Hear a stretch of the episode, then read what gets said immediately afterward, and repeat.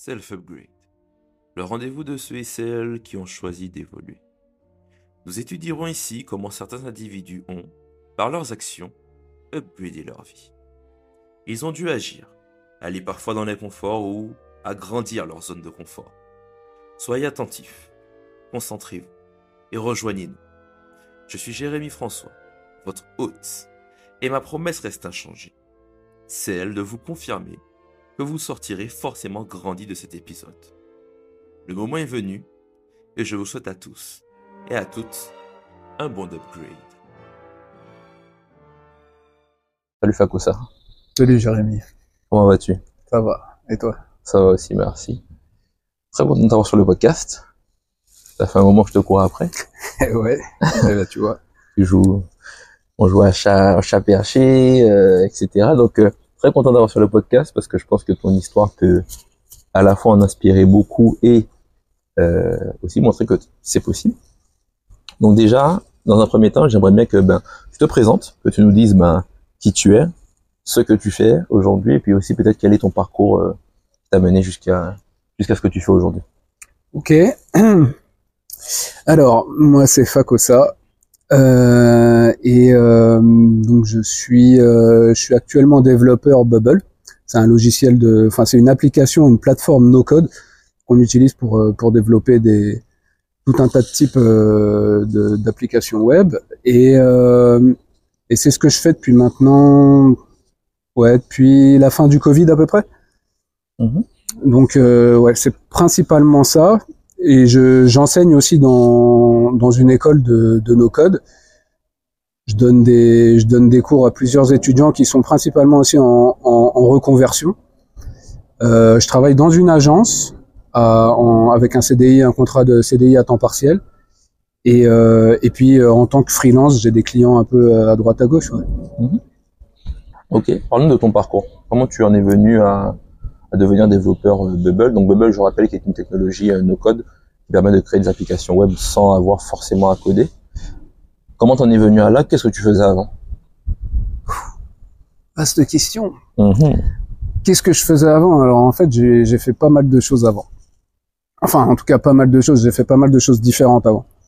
En gros, si tu veux, moi, j'ai une formation de ce qu'on appelle de JRI, c'est-à-dire euh, journaliste, reporter, image, euh, parce que moi, mon idée à la base, c'était de faire du cinéma. C'était vraiment l'écriture qui m'intéressait, l'image aussi, ça m'intéressait pas mal, la dramaturgie, enfin tout un tas de choses. Et du coup, j'ai commencé, euh, j'ai commencé dans le domaine de l'audiovisuel. J'ai travaillé pendant à peu près 3 3 4 ans dans une dans une boîte de prod euh, à Paris et c'était vraiment c'était vraiment super intéressant en fait parce que j'écrivais de la publicité et j'adorais ça. J'écrivais des publicités, je réalisais des reportages, je réalisais des publicités, on a même fait une émission, une web TV, c'était pas mal la mode à l'époque. Euh, on a commencé, on était quatre, on a fini, on était 16 avec des bureaux sur les Champs-Élysées. Moi, j'avais un bureau avec une grande baie vitrée et tout, c'était la classe. Mais bon, même le métier en lui-même m'intéressait vraiment. Euh, donc ça, ça a été ma première expérience professionnelle. Ensuite, euh, j'ai reçu un coup de téléphone de mon frère qui lui était un peu en train de barouder entre entre le Sénégal et la Guinée, puisqu'en fait, euh, on est métis euh, euh, sénégalais, guinéen et, français, breton très exactement. Et et du coup, du, coup, bah, le, frère m'appelle et me dit oui. Euh, je suis en train de, je suis en train de créer une ferme en, Guinée. Et il faut que tu viennes voir ça parce que parce que voilà, tu vois, nous on a grandi dans la région parisienne, donc on n'a jamais pensé. On était dans le basket nous quand on était petit. Jamais pensé qu'en fait un jour on, mettrait même les pieds dans une ferme, si tu veux. Et en fait, euh, bah voilà, en fait, donc je suis parti voir mon frère pour des vacances. J'ai vu qu'il était, euh, qu'il avait commencé à créer ça, donc euh, donc j'ai voulu le rejoindre. Donc euh, ensuite j'ai été fermier. Donc après mon expérience d'intermittent, j'ai été fermier en Afrique. Ça a duré euh, quand même huit ans. Euh, et ensuite, donc je suis revenu euh, pour le Covid. Et euh, et de là, bon, on en reparlera peut-être plus tard. Mais du coup, de, de ça, en fait, euh, à partir de là, j'ai rechangé encore de, de secteur et je suis devenu développeur euh, développeur Bubble. Ok, ok, super. La vie à la ferme en Afrique, c'est quoi? C'est comment? Regarde quel souvenir. Alors, déjà dans un premier temps, je te dirais c'est pas la, c'est pas la vie dans la ferme en Afrique, c'est plutôt la vie en Afrique. Ok. Tu vois? Moi, euh, avec mon frère, on allait en Afrique quand on était petit, euh, parce que ma mère, euh, ma mère qui est française, nous a fait découvrir un peu euh, euh, le Maroc et, et le Mali. C'était deux pays qu'elle qu'elle connaissait beaucoup. Elle, elle était restée 14 ans en Afrique aussi, donc elle connaissait. Et donc, euh, et donc, euh, je le connaissais. j'a- J'avais l'Afrique en tête, mais de quand j'étais petit, ou l'Afrique euh, qu'on te raconte, ou l'Afrique que tu vois dans les films ou dans les livres. Mais en fait, quand il va, euh, quand il va plus tard, quand il va en grandir, quoi que j'y étais allé, euh, j'y étais allé quand j'avais à peu près 20, 25 ans, j'y étais allé tout seul. Euh, j'étais allé au Mali, à Bamako, mais j'étais resté qu'un mois. Un mois qui avait été, euh, qui avait été magnifique, mais j'étais resté qu'un mois, donc j'avais pas encore réellement l'appréhension de tout ce qu'est vraiment l'Afrique, tout ce que ça signifie que de vivre en Afrique, tu vois. Et, euh, et donc c'est pour ça que je te dis, avant de penser à la vie à la ferme, parce qu'il y a peut-être d'ailleurs des similitudes avec la vie à la ferme ici en France, hein. peut-être, je suis pas sûr, mais peut-être. Mais en tout cas, la vie en Afrique, c'était quelque chose, parce que tu vois, il fallait, il y a une autre culture, il y a une autre langue que j'ai que j'ai voulu apprendre, parce que nous, on, on, savait pas parler euh, ce qu'on appelle le manenke là-bas. Et euh, donc j'ai dû apprendre, j'ai dû apprendre une nouvelle langue et j'ai dû, euh, j'ai dû apprendre euh, nouveaux modes de fonctionnement. Et donc forcément, tu vois, c'est, il y a des, il y a des, il y a forcément des moments qui sont assez compliqués à gérer. Et il y a des moments qui mettent du temps à s'installer. Donc, euh, donc euh, au final, c'est, tu vois, quand tu es là-bas, il y a des jours, comme t'es- tu peux être des fois vraiment dans, dans certaines situations qui sont très délicates, très extrêmes, surtout quand tu fais un truc comme ça, tu vois, nous, l'idée c'était de construire une ferme. Donc euh, on a, on est parti de rien, tu vois, on a acheté un terrain, on a construit, les, on a posé les premières pierres, on a construit une ferme. Donc, euh, donc forcément, il y a beaucoup de moments de galère. Mais bon, après, avec le recul, euh, c'est beaucoup de moments de kiff aussi, tu vois. Enfin, ça devient des, des, des moments qui sont kiffants parce que tu y repenses avec beaucoup de nostalgie. Donc, euh, je peux pas dire que c'est que de la joie et faire croire que c'est que de la joie quand tu fais ça parce qu'il y a beaucoup de moments durs et difficiles. Mais après coup, tu te rends compte qu'en fait, bah déjà en plus, ça t'a forgé sur pas mal de, sur pas mal de d'aspects de ta personnalité, sur la résilience que tu apprends beaucoup en Afrique parce que là-bas, il y a beaucoup. Plutôt que de parler de l'Afrique, je vais même parler de la Guinée hein, parce que finalement, moi, je connais pas ni le Sénégal, la Côte d'Ivoire et tu vois, c'est encore différent. Moi, la Guinée, c'est c'est à part, tu vois. Euh, donc moi, je, moi, je parle plus de la Guinée et la Guinée, euh, voilà, il a fallu, euh, il a fallu se faire à tout un tas de, de choses, mais je suis content de l'avoir fait, je suis content d'être resté aussi longtemps. Donc au final, euh, bilan, euh, bilan très positif. Mhm. Ok, c'est quoi ton, sans les classer, mais c'est quoi l'un de tes meilleurs souvenirs là-bas? Euh, un de mes meilleurs souvenirs en Guinée, alors ça dépend en fait, il y en a plein. Tu vois, c'est marrant parce que finalement, un de mes meilleurs souvenirs en, en Guinée, c'est peut-être un de mes pires, euh, un, un des pires moments que j'ai passé là-bas. Dis-nous tout. tu vois? C'était un moment où, euh, où j'étais allé chercher mes poussins euh, à Conakry, donc à la capitale. Moi, j'étais euh, totalement à, à l'est du pays, donc j'étais plus vers le Mali. J'étais à quelques heures de route du, Ma- du Mali. Mais moi, j'étais et, et, et, et en fait, nous, on allait chercher nos poussins à Conakry, tu vois. Ça veut dire que, en fait, les poussins, eux, ils venaient de France. Pour des raisons X ou Y, on allait les, on, on prenait des, des poussins de France, comme beaucoup de fermiers là-bas. Et en fait, donc les poussins, ils, ils, ils naissent en, en France. Le jour même, tu sais, il y a des- tout un tas d'automatisations qui sont mises en place. Ils sont mis dans des boîtes avec des trous qui ressemblent à peu près à des boîtes, euh, des boîtes à chaussures. On les met dans un avion, on les envoie à Conakry et là ils arrivent. Et donc nous, on est arrivé, on était tout un tout un gang de fermiers, tu vois, qui venaient de qui venaient de, de notre région, la Ouais. région la, la Haute-Guinée. Donc on était tous là et là tu vois, euh, tu vois sur le le tarmac de l'aéroport, tu vois tout un tas de de boîtes euh, de, de poussins qui sont empilés comme ça, tu vois. Et, et tout le monde tendant ouais ça c'est les miennes, ça c'est les miennes. Et moi heureusement j'avais eu la bonne idée d'appeler le couvoir pour leur dire ouais sur mes boîtes vous pouvez marquer le nom Mhm. parce que j'avais les gars au téléphone euh, régulièrement et en fait là je sais pas pourquoi j'ai eu cette idée juste avant de partir. Je leur ai dit ah mais au fait attendez parce que j'ai pas envie de galérer au final vous pouvez marquer mon nom sur les boîtes. Et donc quand je suis arrivé là-bas je vois mes boîtes et tout j'arrive je les prends je pars tout se passe bien je prends le taxi il est 17 heures et là je prends la route sauf qu'en fait il y a un truc c'est qu'à Conakry bah, comme dans beaucoup de, de villes euh, en Afrique ou je pense que même dans beaucoup de capitales de toute façon tu te prends des embouteillages monstres tu vois Mhm. et moi, j'arrive, je suis dans, je suis dans mon taxi. on a empilé les boîtes de les boîtes de, de poussins, tu vois, dans dans le dans le taxi brousse, tu vois. Donc c'est une espèce de break à l'ancienne. On les a empilés à l'intérieur et il n'y a pas une place pour rajouter une feuille de papier, tu vois. Le truc il est plein. Et là il y a que il y a que le chauffeur et il y a moi juste à côté, tu vois. Et j'ai j'ai j'ai 2700, je crois que c'est 2700 poussins qui braillent, tu vois. Ouais. Là, on est à Conakry. Faut savoir que moi, je suis à, donc à Cancan. Il y a minimum 17 heures de route. Tu vois, avec des trous, des machins, des ci, des ça. Mais il fait beau. Tu vois, moi, j'ai mes lunettes de soleil, petit t-shirt, petit bermuda, petite euh, sandale. Tu vois, je suis bien. Ouais. En plus, je suis en avance et tout. Ouais. Et là, c'est pas en fait, je vois le ciel qui est bleu. Tu vois, il devient noir d'un coup. Mais genre euh, une fraction de seconde. Et là, je me dis, ouais. Et tu sais, moi, j'avais la fenêtre qui était à moitié ouverte. J'étais limite en train de bronzer, tu vois. Hmm. Et là, je vois, ça commence à s'assombrir, et là, la pluie qui tombe. Mais une pluie, euh, une pluie comme t'en vois dans les films, tu sais, dans les films d'action bien Mhm. énervés, tu vois. Et là, la pluie, elle commence à tomber. Je vais pour fermer la, la fenêtre de la voiture, et là, je vois, en fait, la fenêtre, elle est cassée. je regarde le chauffeur à côté, puis il me regarde avec un petit haussement d'épaule du style, ah ouais, j'ai pas pensé à te le dire, mais là, non, la fenêtre, c'est mort.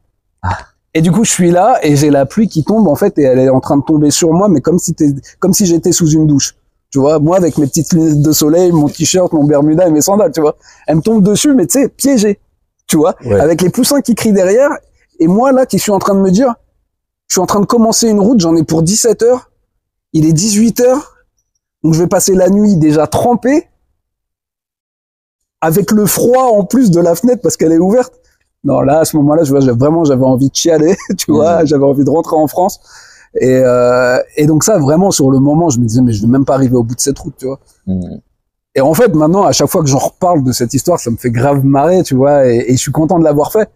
Et surtout qu'en plus, j'ai eu la chance, j'ai dû perdre pendant ce voyage, j'ai dû perdre trois poussins Tu vois. Sur combien sur 2700. Ah oui, ok. Trois poussins, c'est genre, même quand il fait beau, même dans les bonnes conditions, euh, j'en ai, j'en ai rarement autant. Hmm. et donc euh, et donc voilà tu vois au final euh, super souvenir je suis super content de repenser à ça à chaque fois super content de l'avoir fait mais sur le moment j'étais pas content du tout tu vois Hmm. Euh, donc euh, voilà c'est ça c'est un de mes meilleurs souvenirs. Après j'ai plein de trucs tu vois. J'allais pêcher avec euh, j'avais un, j'avais un ami là-bas qui était euh, un des meilleurs ébénistes euh, de, de Guinée euh, voire d'Afrique de, de l'Ouest. Qui s'appelle Ahmed Diané. Et euh, lui il m'emmenait pêcher euh, dans, dans la brousse à, à plusieurs plusieurs enfin vraiment dans des dans des coins perdus. On, on, dormait là-bas tu vois. On, on bivouaquait. J'ai bivouaqué à côté de à côté de- des rhinocéros qui étaient dans des hippopotames pardon. Des, des hippopotames qui étaient dans la flotte euh, le matin tu te lèves tu vois des petits pas et puis lui il te regarde en te disant ah ouais c'est des je sais plus ce qu'il m'avait dit c'est des c'est des panthères qui sont passées là la nuit et tout tu dis ah ouais elles sont passées juste à côté de la tente Ouais. Écoute, va savoir si c'est vrai ou pas, mais en tout cas, c'était des bons souvenirs et ouais, ça, ça me faisait vraiment plaisir. Et après même les aventures de la ferme, même le fait de, tu sais, tu, tu noues aussi une certaine relation avec les clients, Mhm. tu vois. Euh, et au début, toi, en tant que Français, quand tu vas là-bas, t'as une petite au début, t'étais dans le kiff et tout, mais après, tu commences à avoir une petite appréhension parce que au début, tu, tu vends un peu à n'importe qui et forcément, tu vends pas qu'à des, qu'à des mecs cool, tu vois, et t'as des mecs qui essayent un peu de, pas de t'arnaquer, mais au final, peut-être t'as une autre mentalité là-bas. Hmm. Donc des fois, on prend, on dit ouais, vas-y, on, on laisse à demain, puis en fait, après, c'est on laisse à Dieu, tu vois, c'est la, la Mhm. grande expression. Et, euh, et, et finalement, après, avec le temps, tu commences à connaître un peu mieux les gens. Et on a noué des, des relations avec des clients qu'on avait. Et, et ça, c'était ça, c'était vraiment intéressant parce que je pensais même pas que moi qui faisais pas de commerce, je pensais pas que tu pouvais nouer des des, des des relations comme ça avec des avec des gens dans le dans le travail, tu vois, dans le Mhm. dans le commerce. Donc ça aussi, c'était ça, c'était quelque chose qui me plaisait bien. Ouais. Ok. Ok, ok. Ouais, non, super, euh, super intéressant. Et euh, là-bas, du coup, donc je sais qu'effectivement, tu as fait de l'agriculture, etc. En général, à la ferme ou même en Guinée ou peu importe, tu penses qu'il fallait combien d'argent pour vivre par mois, pour vivre tranquillement? Ou peut-être toi, tu vivais avec combien d'argent par mois? Moi, je vivais avec 200 euros par mois. 200 euros. En fait, c'est ce que me rapportait à peu près euh, le. Enfin, ce que me rapportait non, parce que je, en fait, moi, c'est ce que j'avais décidé de d'avoir comme argent pour vivre payer, avec. quoi. Euh, alors attends, je te dis 200 euros. Ouais, c'était 200 euros parce que en gros, j'en avais pour. C'était à peu près 150 euros le, le, le, le loyer de, de ma maison, Mhm. parce qu'en gros, là-bas, t'as pas de t'as pas de, de maison individuelle, tu vois. Donc soit t'as des villas, soit t'as des cases. Ouais.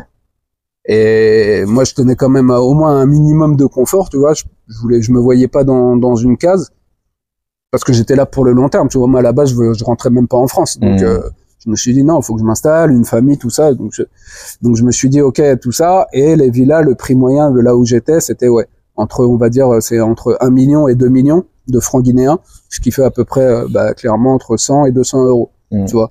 Et donc moi à peu près c'était euh, au début ouais c'était la, la maison que j'avais c'était euh, entre c'était 150 euros par mois. Après je suis dé- je suis descendu à, à 100 euros par mois et euh, même à même à 80 euros par mois d'ailleurs. Et, euh, et voilà et après le reste c'était de la nourriture mais tu sais tu tu dépenses moins de choses. Euh, puis en plus moi j'étais dans un village hein, j'étais pas dans une ville. J'étais dans un village euh, dans, en Haute-Guinée, c'est la terre des anciens. C'est vraiment pas c'est vraiment pas là où tu vas dépenser ton argent dans des tralala, tu vois. Donc donc voilà, ouais, à peu près 200 euros. Allez, on va dire 200 250 euros, c'était suffisant pour vivre en tout cas.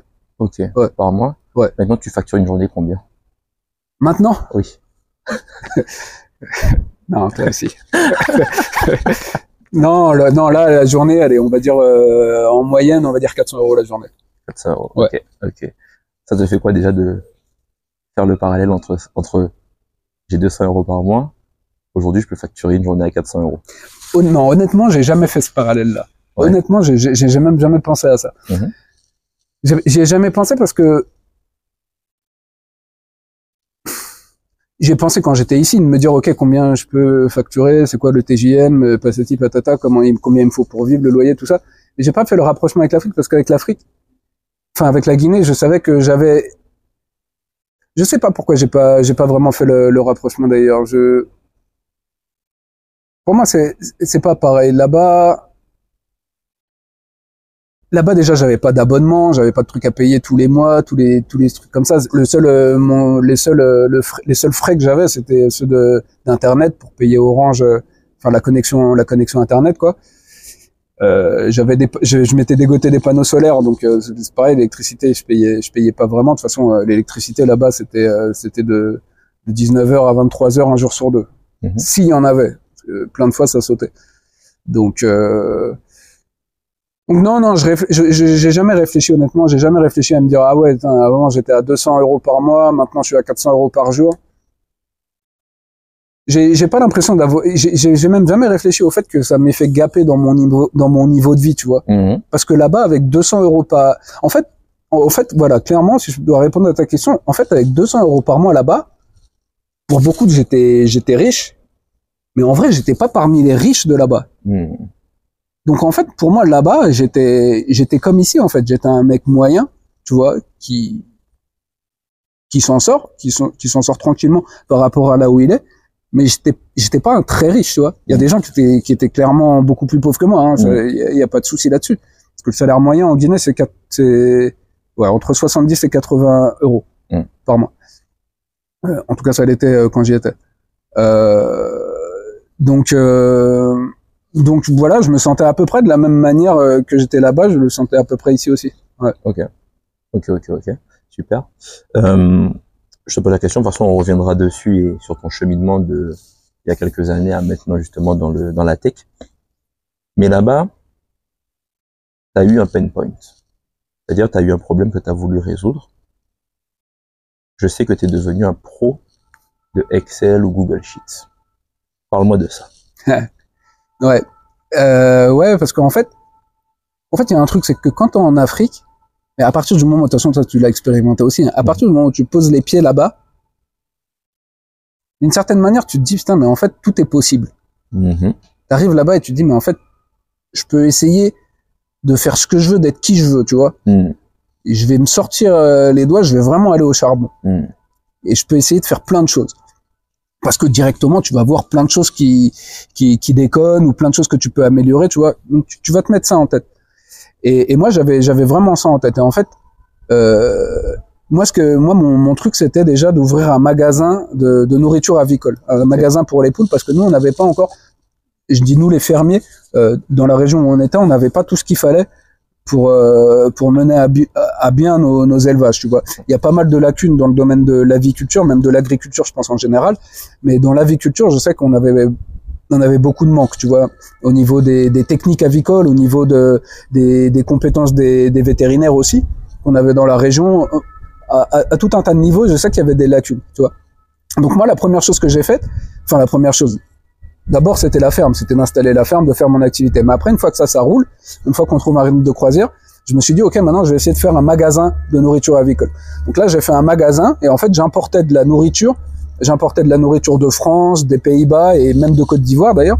Et, euh, et donc, j'avais fait ce, ce magasin pour les, les fermiers de là-bas.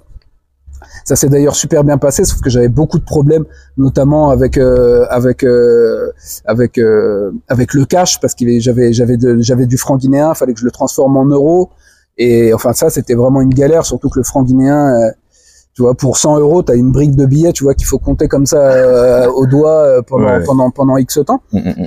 Et donc, euh, et donc en fait, quand j'ai fait ça, j'étais pas mal en, en, en communication avec des avec des, des gens de l'aviculture, mais à l'étranger, euh, que ce soit des Hollandais ou des Français. Et, euh, et donc eux qui avaient par contre beaucoup plus de compétences euh, sur l'aviculture et qui pouvaient nous aider. Et donc là, en fait, je me suis rendu compte d'un- à un moment que j'avais d'un côté mes mes collègues fermiers euh, qui eux avaient des manques au niveau de l'information, des compétences, enfin au niveau de tout un tas de choses, qui cherchaient des, des informations, qui cherchaient à, à, à gaper, tu vois, dans leur, euh, leur niveau de, de savoir. Et d'un autre côté, j'avais euh, j'avais euh, des, des interlocuteurs européens qui eux aussi cherchaient à avoir des réponses sur qu'est-ce qu'on fait réellement là-bas. Parce que le problème, c'est qu'en fait, il y a plein de gens, euh, il y a plein d'éleveurs, par exemple en, en, en Guinée, quand ils vont chercher à communiquer, quand on va leur poser des questions en fait sur euh, sur leur activité, d'une certaine manière, je sais pas si c'est si bizarre que ça, parce qu'après il faut aussi connaître l'histoire du, du pays, la culture et tout ça, et voir par quoi ils sont passés. Mais du coup, euh, ils sont un peu méfiants et donc même ils peuvent te mentir sur leurs résultats, tu vois. Par exemple, euh, le, le celui qui va te vendre la nourriture, il va dire ok, mais voilà, il va falloir utiliser par exemple 50% de maïs, euh, 30% de soja, là je dis n'importe quoi, hein, euh, Mhm. 30% de poisson, etc., etc. Et il va demander à l'éleveur, est-ce que tu as bien fait ça? Et l'éleveur va lui dire oui, alors qu'il l'a pas fait. Mm. Et au final, après, ça l'éleveur se rend pas compte, mais en fait, après, ça devient impossible pour le pour le, le gars qui t'a fourni ça de te donner des des, des analyses concrètes parce qu'en fait, il se base sur du vent, tu vois, donc Mhm. il peut pas euh, vraiment t'aider. Et donc, moi, j'ai moi en, en constatant ça, comme les gars me faisaient confiance à moi des deux côtés, finalement, je me suis dit tiens, je peux peut-être trouver un moyen de mettre les deux en relation. Et c'est pour ça que je me suis dit ok, je vais essayer de faire une une application, une application qui puisse permettre euh, qui puisse permettre en fait de, bah, de renouer ce dialogue, enfin de ou d'établir ce dialogue entre les éleveurs d'un côté et les techniciens, on va dire, de l'autre, et euh, une application qui puisse le- leur aider, les aider à, à mieux gérer les, toutes les données en fait que l'élevage leur produit. Donc, euh, donc j'ai fait ça et c'est vrai que j'ai fait cette application ouais, à travers euh, à travers Google Sheet qui, qui m'a pas mal aidé parce que c'est ça qui permettait en fait d'utiliser un, un enfin d'être euh, de pouvoir euh, de pouvoir euh, euh, incrémenter des données sans avoir de connexion, tu vois. Mm. Donc euh, c'était là où c'était intéressant. Après le là où c'était l'inconvénient, c'est que c'était assez compliqué pour eux d'installer euh, Drive, Google Sheet, de leur montrer comment ça fonctionne, etc., etc. Mais en tout cas, dans l'idée, je sais que ça avait plu à pas mal de à pas mal de personnes. Ok. C'est vrai que c'est un point, euh, c'est un point, c'est qu'effectivement, euh, t'as beau avoir une bonne idée ou quoi que ce soit, faut que tu comprennes l'environnement. C'est-à-dire que tu peux faire tout ce que tu veux, la meilleure application ou quoi que ce soit. Si t'as pas compris comment ça fonctionne, tu vois, il y a plein de gens peut-être qui sont jamais allés en Afrique, qui n'ont pas la notion que tout se fait sur le mobile. Tu vois, c'est-à-dire que même moi, pour y être allé, tu vois, quelques fois, les gens travaillent sur ordinateur, mais la majorité des flux se font sur le mobile. C'est-à-dire que là-bas, c'est tu vois, ici, par exemple, on n'utilise même pas encore beaucoup la mobile money. Là-bas, c'est monnaie courante, en fait, tu vois. Donc, tout le monde euh, utilise vraiment euh, l'aspect mobile et c'est cool, en fait, que tu te sois adapté euh, ben, avec, encore une fois, les outils que tu avais et ce qui correspond à l'environnement pour, en tout cas, délivrer cette valeur-là. Bah après, c'est sûr que moi, si tu veux, en fait, je me suis même pas posé la question parce que comme j'étais dans le, j'étais, j'étais là, même limite, j'étais là où, où ça s'est vraiment transformé, tu vois. Euh, parce qu'on avait un, au début, on avait, je les voyais, on avait des téléphones, c'était limite des Nokia 3210. Mm. Euh, à la fin, on était tous avec des, des écrans tactiles, tu vois. Mm. Et nous, il y avait des, des, des espèces de petits cabines Orange Monnaie partout euh, sur ton chemin pour pouvoir justement payer des choses avec ça. On payait beaucoup de choses avec euh, avec les téléphones. Et de toute façon, ça te vient même pas à l'idée de penser aux ordinateurs déjà parce que t'en vois pas, Mm. euh, parce que les gens ont pas l'habitude d'utiliser les ordinateurs et surtout parce que comme je t'ai dit, nous l'électricité bien souvent c'était de 23 heures, c'était de 19h à 23h Mm. un jour sur deux, euh, dans le meilleur des cas.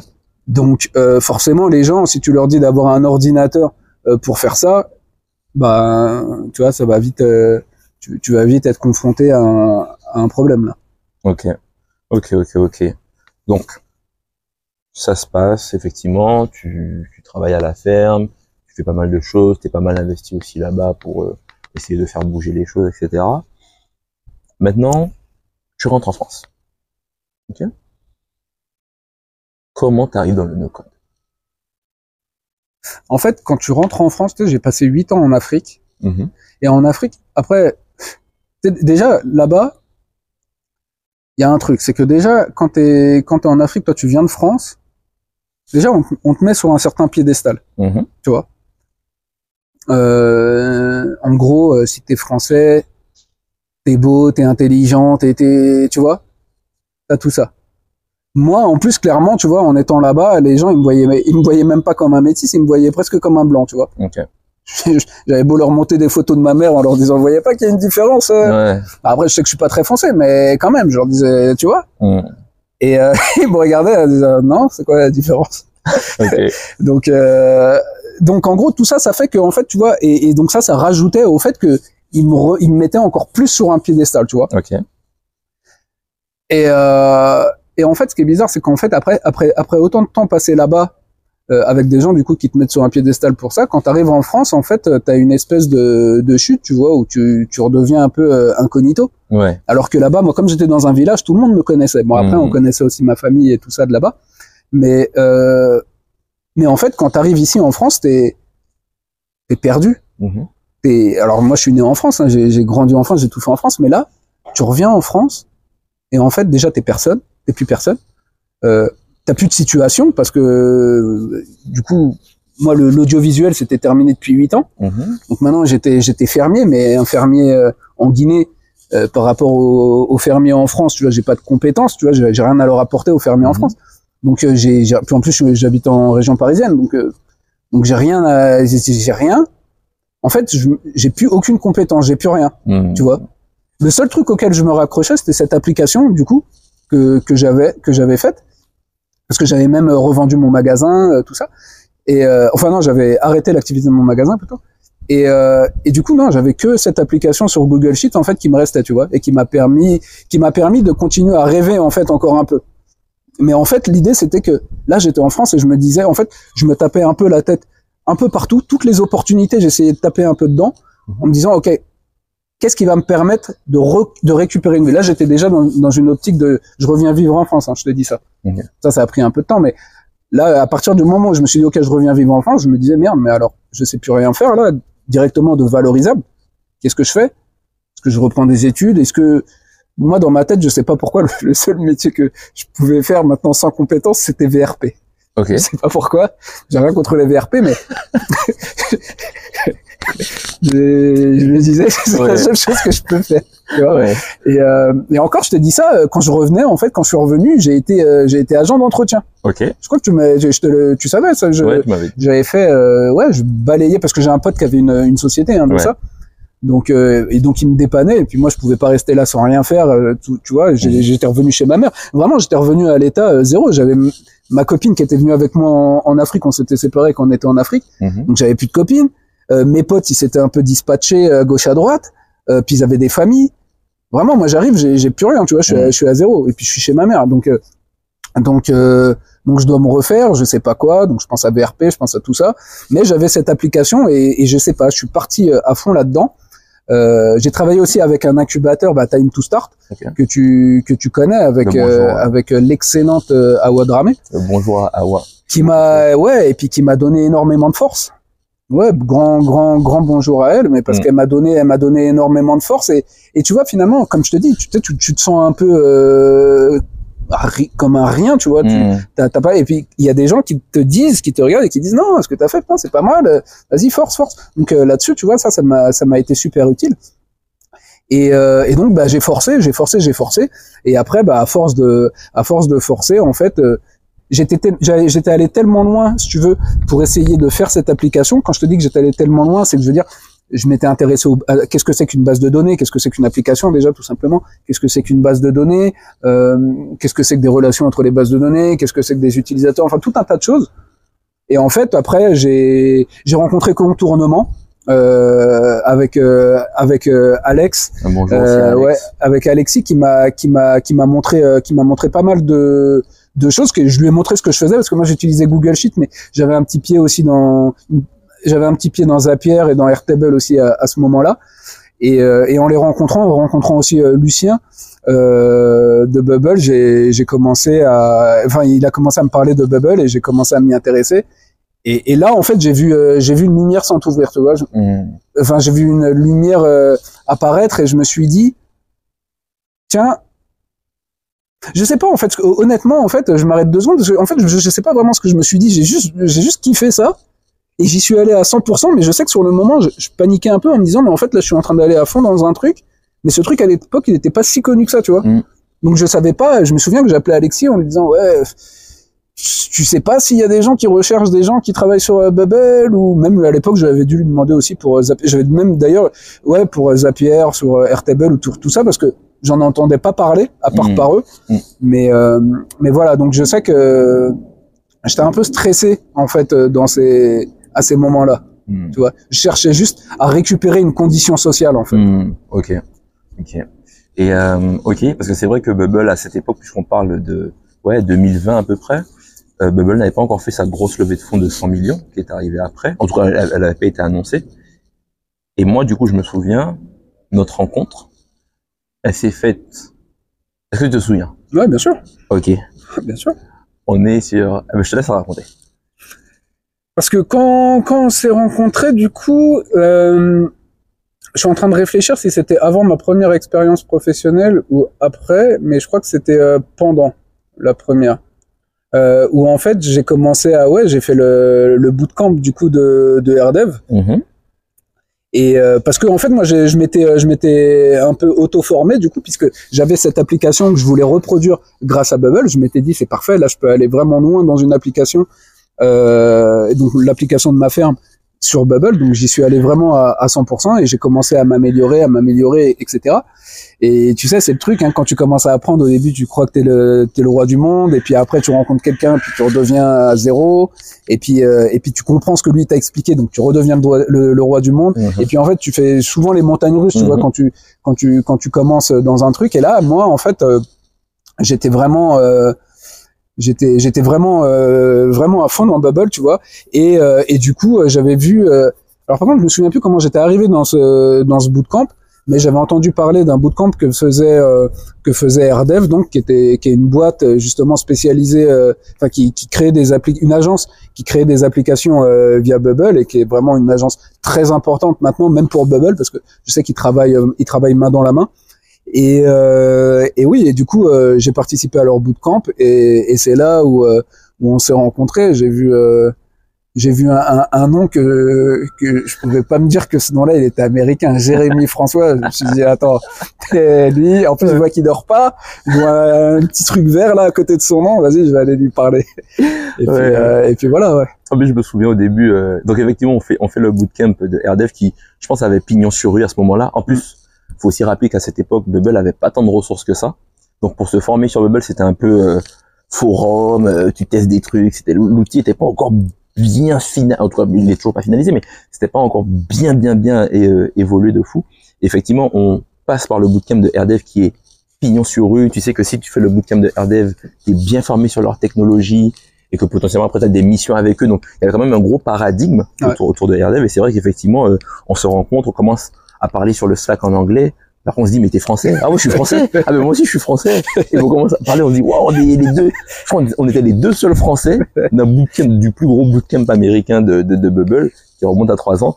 Et c'est vrai que, en tout cas, ça, en tout cas, moi, euh, personnellement, ça m'a posé quand même des bonnes bases sur euh, comment utiliser Bubble. Puis, moi, je venais aussi du monde du code. Donc, j'ai, quand j'ai vu ça, j'ai dit, mais il y a un truc qui est en train de se passer.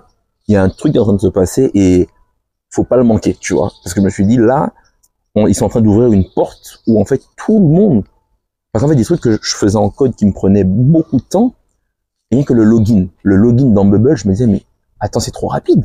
Il y avait même pas encore le responsive, parce que c'était, c'était chiant au niveau design. Maintenant, ça allait beaucoup moins.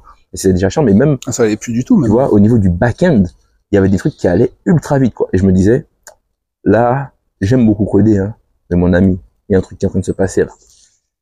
Donc, euh, Ouais, alors que moi, tu vois, c'est la... moi, en fait, c'est l'inverse. Enfin, c'est pas l'inverse, mais en fait, je suis pas passé par les mêmes étapes que toi parce que déjà, moi, je savais pas coder. Mhm.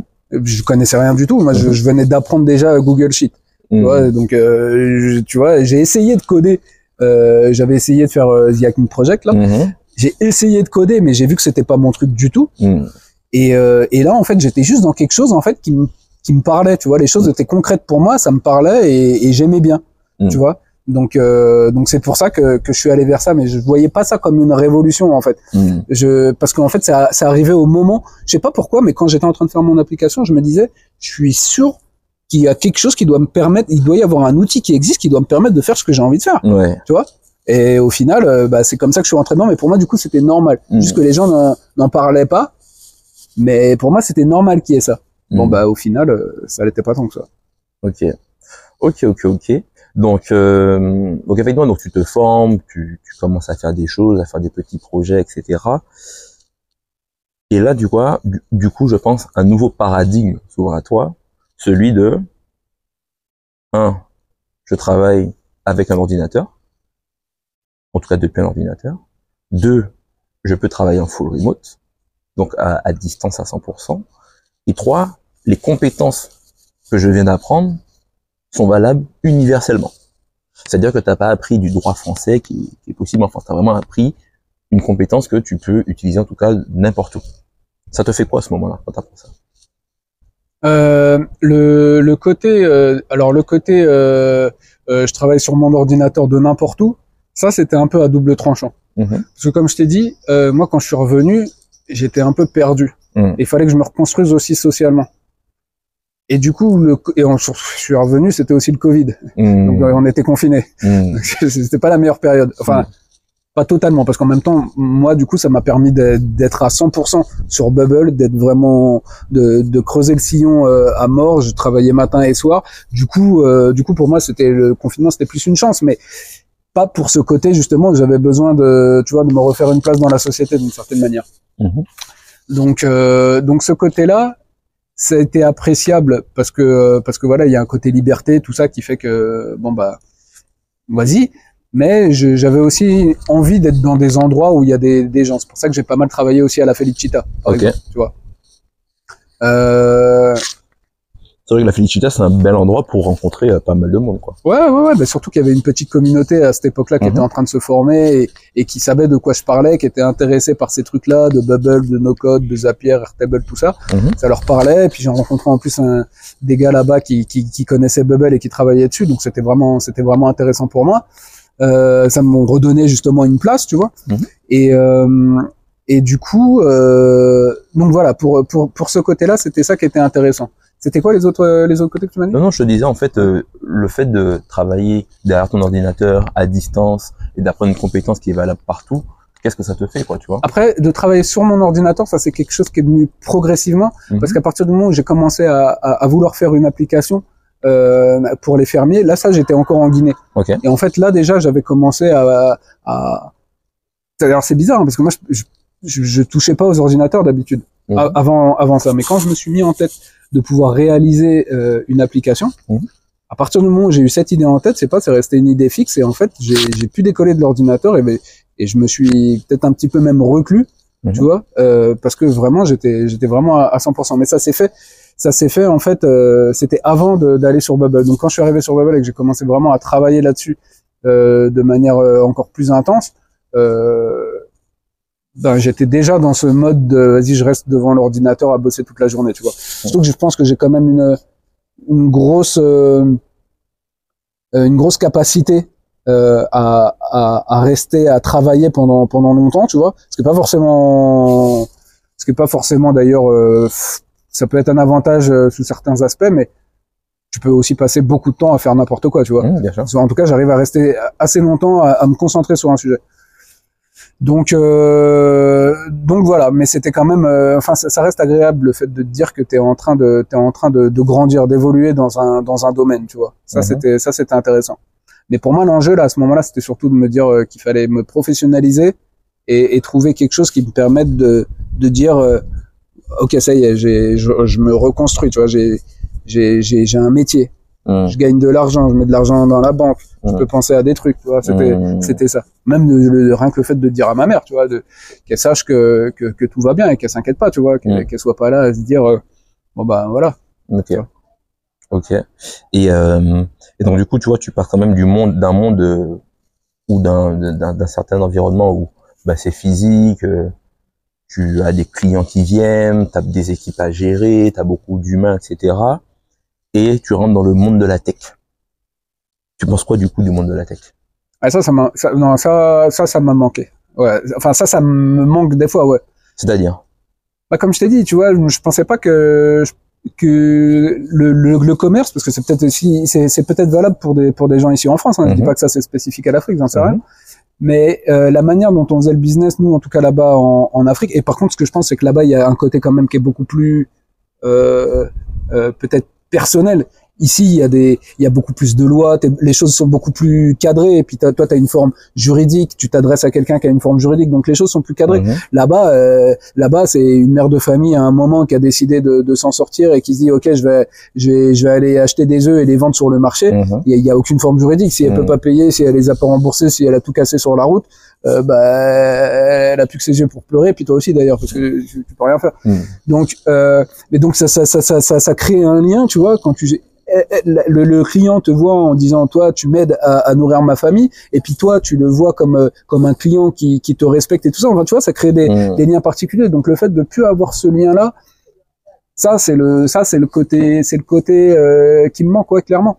Tu vois euh, le, le, le, le rapport social avec les gens ça c'était après en plus tu vois en Afrique il y a, il y a enfin en Guinée encore une fois euh, en, en Guinée il y a, il y a quelque chose aussi c'est que les gens ils vivent dehors tu vois Les gens ils vivent dehors. Ceux qui ont des- sont, ceux qui ont des, des magasins ils restent dans le- les, les, les terrasses de leurs magasins. Mhm. les gens ils sont on n'est pas il y a pas des bureaux. En, tout cas le- là où j'étais chez moi à, à- Conakry il y a des bureaux tout ça. Mais moi là où j'étais dans mon village avait pas de bureau tu vois. Les gens vivaient dehors. Donc euh, ça veut dire que quand tu veux aller discuter avec quelqu'un et les gens deviennent vite tes, des proches puisque tu les vois assez souvent. Mm. Mais quand tu vas discuter avec quelqu'un, il n'y a pas de rendez-vous à prendre, il n'y a pas de sécurité à passer, il n'y a pas de badge à montrer. Tu vas, tu parles avec la personne, le, le gars, il, voilà, tu tu t'assois. Moi, les gens venaient à ma ferme juste pour prendre le thé. Alors on prend le thé, ça discute, blablabla, blablabla, ça ça blague et puis après après il, il part et tu vois, il y avait un côté, il y a, y a un côté qui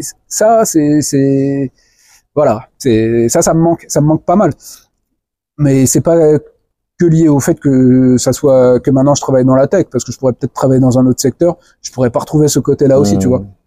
Bon, donc là c'est plus entre l'Afrique et la France. Maintenant, euh, il y a beaucoup d'avantages aussi à être en France par rapport en Afrique, donc enfin en Guinée. Donc euh, donc euh, voilà, il y a dans toutes les situations, il y a des choses que tu gagnes, il y a des choses que tu perds. Faut juste savoir euh, ce que tu veux vraiment toi au final, tu vois. Je suis content d'avoir euh, je suis content par contre d'avoir eu l'opportunité de, de, de goûter à ces à ces choses là parce que peut-être que je pourrais trouver d'une certaine manière l'occasion de pouvoir euh, recréer cette chose là que ça soit ici ou là-bas ou ailleurs tu vois Mhm. Ok. Ouais, c'est vrai que, euh, ben, je pense que c'est vrai, tu vois, ce que tu dis, je te rejoins sur ça, dans le sens où, moi, j'ai grandi sur une île. J'ai fait 14 ans sur une île. Je suis venu ensuite pour les études ici. Je suis parti en Afrique, du coup, euh, ben, depuis, euh, depuis le début de l'année déjà deux fois. Et, euh, et c'est vrai que ce qui est marrant, à la, marrant en même temps un peu, je trouve normal, c'est que, je vais parler très subjectivement, mais quand tu mets les pieds en Afrique, tu, tu prends une claque d'humanité. C'est-à-dire que, comme tu dis, tout devient personnel et tu as des discussions des fois très profondes avec des gens que tu connais pas du tout.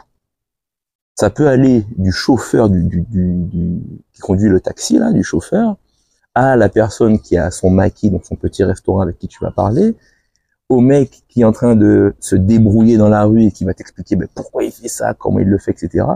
Et comme tu dis, en fait, c'est une autre, culture. Donc je sais pas parce que moi je parler euh, Sénégal et Côte d'Ivoire, mais euh, c'est vrai que même la négociation là-bas, c'est monnaie courante et c'est même un jeu.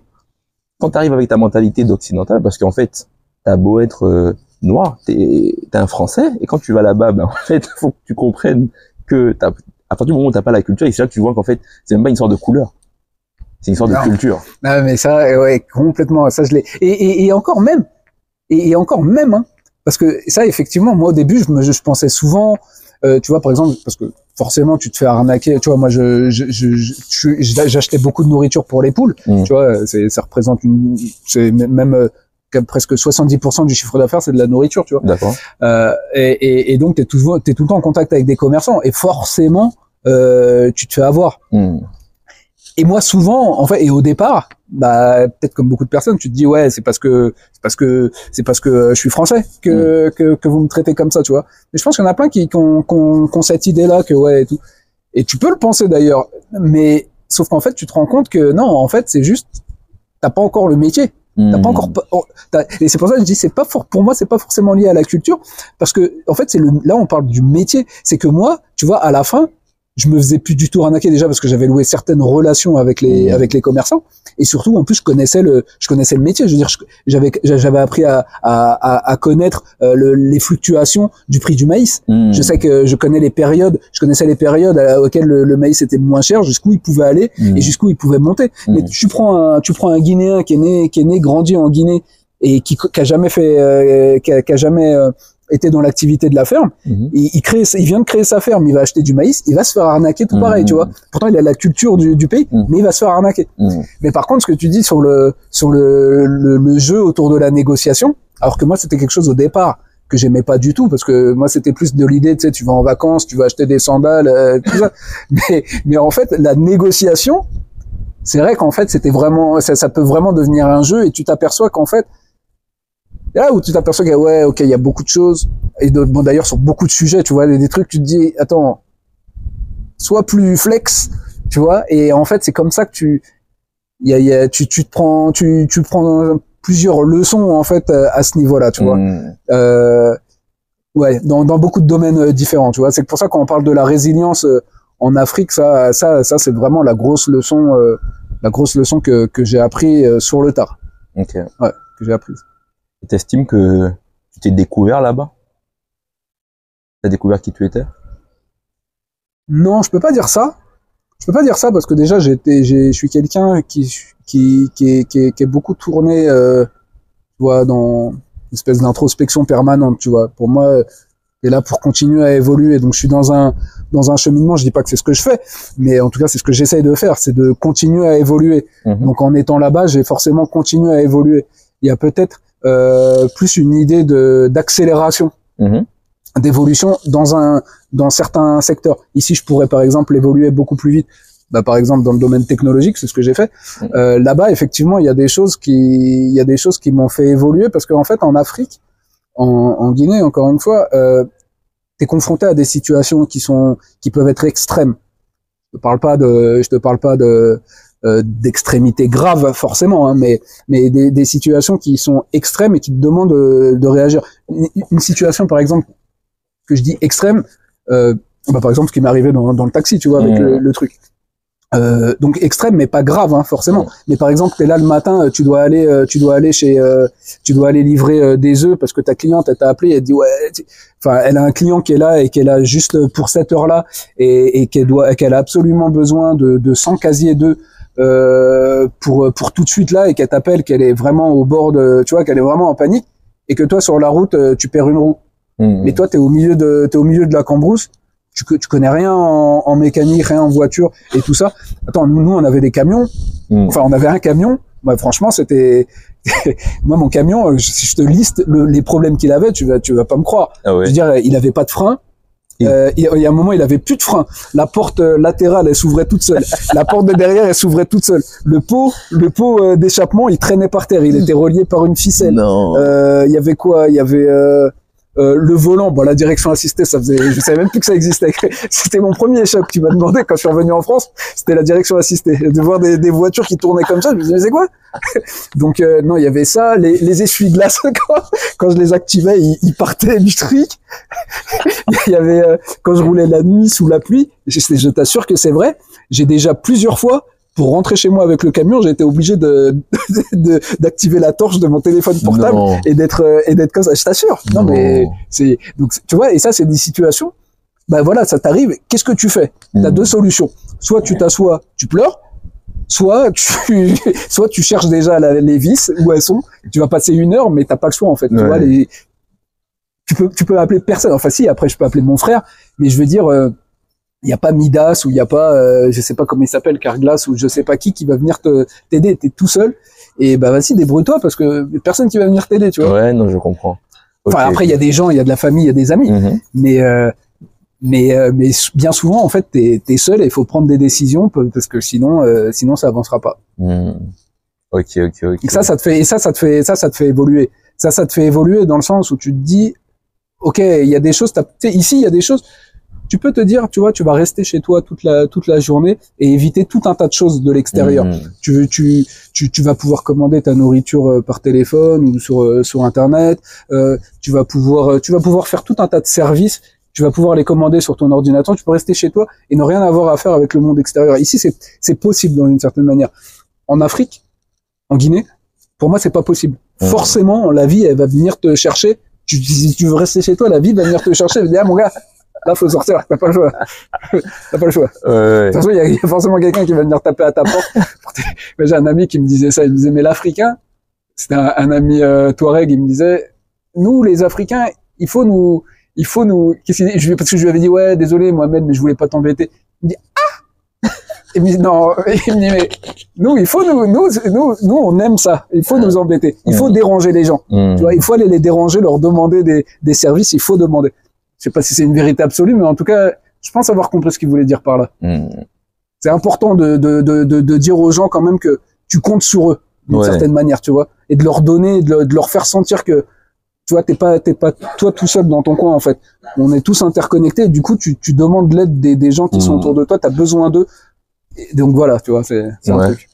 Non, mais c'est, c'est, c'est, c'est réel parce que tu vois, nous, par exemple, moi, en tout cas, c'est un truc que j'ai appris quand je suis arrivé aussi ici, c'est que, toi, aux Antilles, c'est impossible que tu connaisses pas tous tes voisins.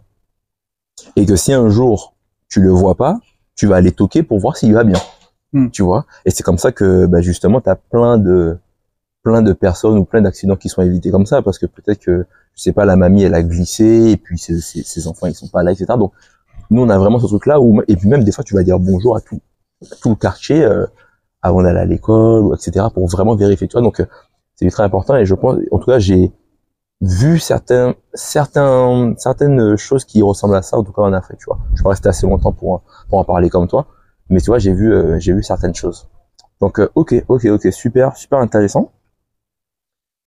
Donc maintenant tu es dans la tech en tout cas. Euh, tu nous as dit effectivement donc euh, tu as une partie freelance tu as une partie où tu as un CDI à mi-temps T'as une partie aussi où tu t'assures tes propres projets, etc. Euh, Aujourd'hui, comment tu gères? Comment tu comment comment s'articulent tes journées? Comment s'articulent tes semaines par rapport à tout ce que tu fais? Comment tu arrives à gérer tout ça? Euh, je suis encore en train de, je suis encore en- un peu en train d'essayer de le, de le gérer au, au mieux, Mhm. tu vois. Euh, mais le, la ligne directrice, c'est surtout, euh, c'est surtout, surtout depuis le, le début de l'année 2023 là, Ok. Tu vois. Que euh, j'ai compris que en fait, ça servait à rien entre guillemets de de mettre ma vie euh, de côté, tu vois. Plutôt, c'est plus le moment. En fait, je pense que je devais le faire à un moment. Ce que j'ai fait, c'était ce que je t'expliquais quand je suis revenu en France, parce qu'il fallait que je retrouve un état, euh, tu vois. Et là, maintenant, depuis cette année, en fait, je suis en train de me dire, ok, là, j'ai j'ai une situation qui me va qui me va plutôt bien, mais euh, sur le plan personnel, euh, sur le plan professionnel, tu vois, mais surtout sur le plan personnel aussi, tu vois. Et, et en fait, Euh, et en fait, je peux pas négliger ce- cette partie-là parce qu'elle est parce qu'elle est très importante. Euh, elle est très importante pour moi et c'est ce qui fait aussi que que bah, que je kiffe plus aussi euh, ce que je fais ce que je fais là, tu vois. Mhm. Euh, c'est pas l'idée de, de, de, de faire que travailler et tout ça. Le, le, le, plan personnel, il est aussi, il est aussi très important. Donc, euh, donc, euh, donc voilà. Maintenant, c'est vrai que j'essaye de, de mieux, de mieux organiser, de mieux organiser mon, mon temps, tu vois, de- d'essayer de, de, de, de dédier du temps quand, quand je, quand je bosse, tu vois, bosser à 100%, mais aussi quand je suis avec, euh, quand je suis par exemple avec ma copine, tu vois, pour que ce temps-là, il lui soit dédié, enfin, qu'il soit, ça soit notre temps à nous, tu vois Mhm. que, que vraiment euh, je sois pas à moitié avec elle et toujours encore sur le travail, tu vois. Mhm. Bon, ça peut arriver de déborder, tu vois. Mais bon, j'ai la chance, elle aussi, elle, elle, elle- elle- elle est pas mal occupée, donc euh, en fait, euh, ça s'emboîte bien les deux les deux emplois du temps. Mais voilà, j'ai compris que en fait, euh, il fallait que il fallait que je j'apprenne à, à, à gérer à, à bien gérer ce, ces temps-là, tu vois Mhm. pour pouvoir profiter au mieux de, de tout ce qui se passe, tu vois. Et, et, et là, je suis content parce que c'est un peu ce qui s'est passé, tu vois. 2023, de- 2020, même en, ouais, mi 2022, tu vois, à partir de l'été 2022 jusqu'à maintenant, donc euh, quasi un an en fait, euh, je commence à beaucoup mieux gérer ces, ces côtés-là et du coup à trouver beaucoup plus de plaisir euh, des deux côtés, dans ma vie perso et dans ma vie professionnelle. Donc ça, c'est ça, c'est un kiff, ouais. C'était vraiment le, pari, tu vois. C'est vraiment ça qui faisait que je pouvais voir si le retour s'était bien passé ou pas, tu vois. Mhm. Ok. Ok. T'arrives en tout cas, à trouver l'équilibre et à justement faire, euh, faire la part des choses. Et c'est vrai que je pense que quand on est, euh, et je pense que ça aussi, c'est vrai pour plein de métiers. Moi, je parle de la tech parce que c'est ce que je connais, mais c'est vrai qu'on est tellement passionné que des fois, t'as vite fait de pas voir le temps passer. Tu vois, moi, il m'est déjà arrivé de coder des 10, 12 heures par jour sans des fois sortir de chez moi, tu vois. C'est comme quand les gens, euh, les gens qui jouent aux jeux vidéo, des fois, t'es absorbé par le truc. Et puis, en fait, comme on va aussi régler des, des problèmes des fois qui demandent beaucoup de concentration, qui demandent un flow, ce qu'on appelle le flow, de dire euh, je suis un peu dans un tunnel de concentration et qui fait que pour trouver la solution, elle se trouve à une certaine étape, mais je dois passer par plein, plein, plein de choses pour dire ah oui, enfin je l'ai trouvé. Des fois c'est difficile effectivement de, de, de, de lâcher ou de, de, de dire ben voilà, je ferme le PC, je passe à autre chose, etc. Donc euh, c'est vrai que c'est super important. Et donc du coup, euh, ma question ici, c'est qu'effectivement, donc, au niveau professionnel, ça va. Euh, au niveau personnel aussi, tu me dis que ça va. Comment tu vois les prochains mois, les prochaines années de Facosa dans la tech? Parce que aujourd'hui, on va dire, tu as les compétences techniques pour créer l'application que tu voudrais, en tout cas, ou que tu veux, ou peu importe. Non. Aujourd'hui, toi, c'est quoi ton ambition aujourd'hui Maintenant que tu as ces compétences-là, c'est quoi ton ambition? À, Je te dirais, sans forcément, euh, ne pas prédire le futur, hein, mais à un an, à deux ans, à trois ans, comment comment tu te vois évoluer? Est-ce que tu y as déjà réfléchi déjà? Forcément qu'on y, on y réfléchit, on y réfléchit toujours, particulièrement quand t'es quand t'es freelance, parce que tu sais que tu sais que ton, tu sais que rien n'est stable, tu vois, tu sais que t'es t'es pas sur un, un terrain, euh, t'es sur des sables mouvants justement, Enfin, mouvants dans le sens que ça, ça se déplace, tu vois, tu, tu peux pas te dire euh, non, ok, j'y vais euh, comme ça. Tu penses que le CDI est stable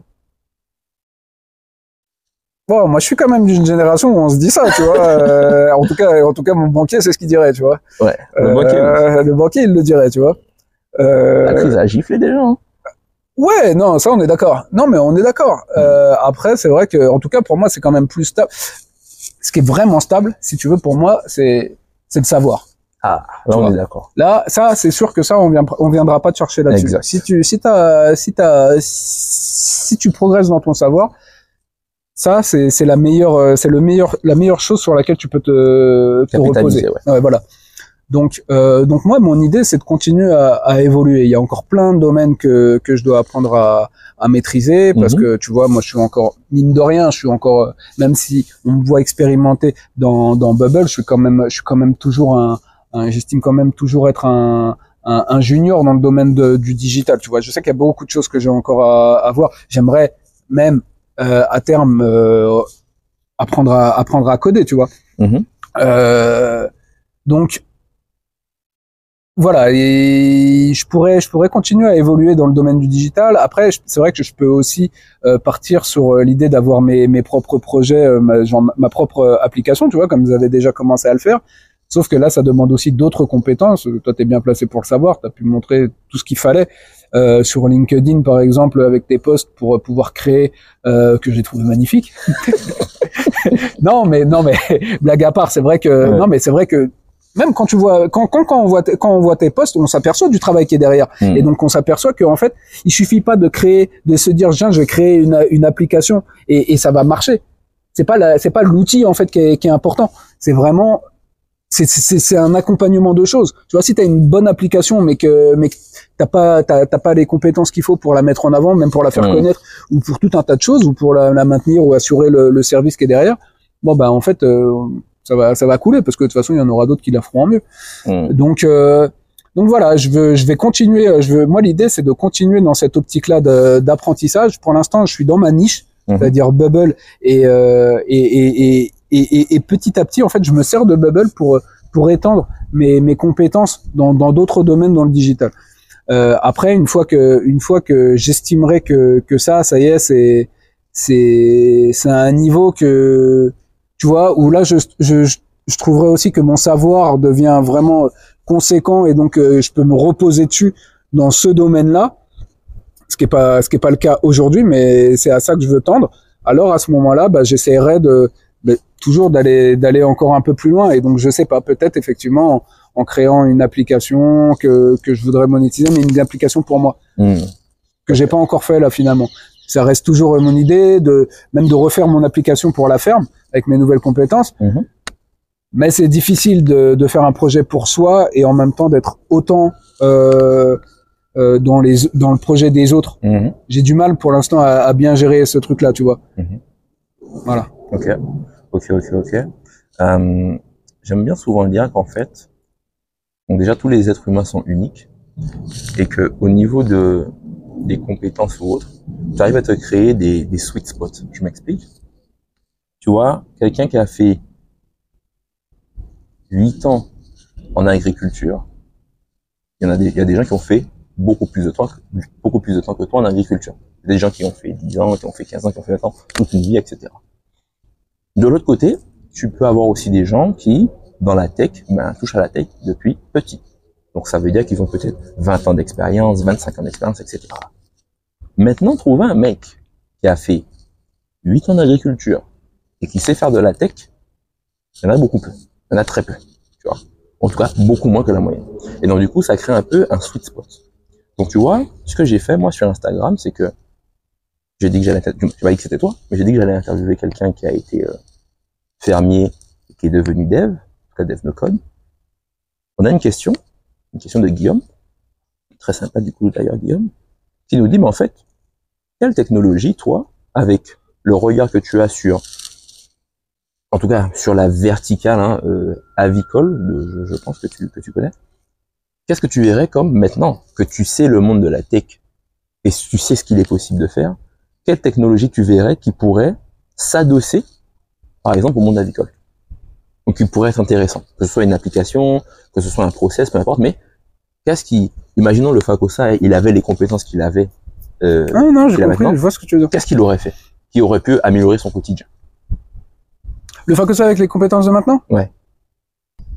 Oui, je disais, je pense que ça dépend pas forcément de, de la technologie que tu vas utiliser, mais plus de euh, ton approche sur le terrain.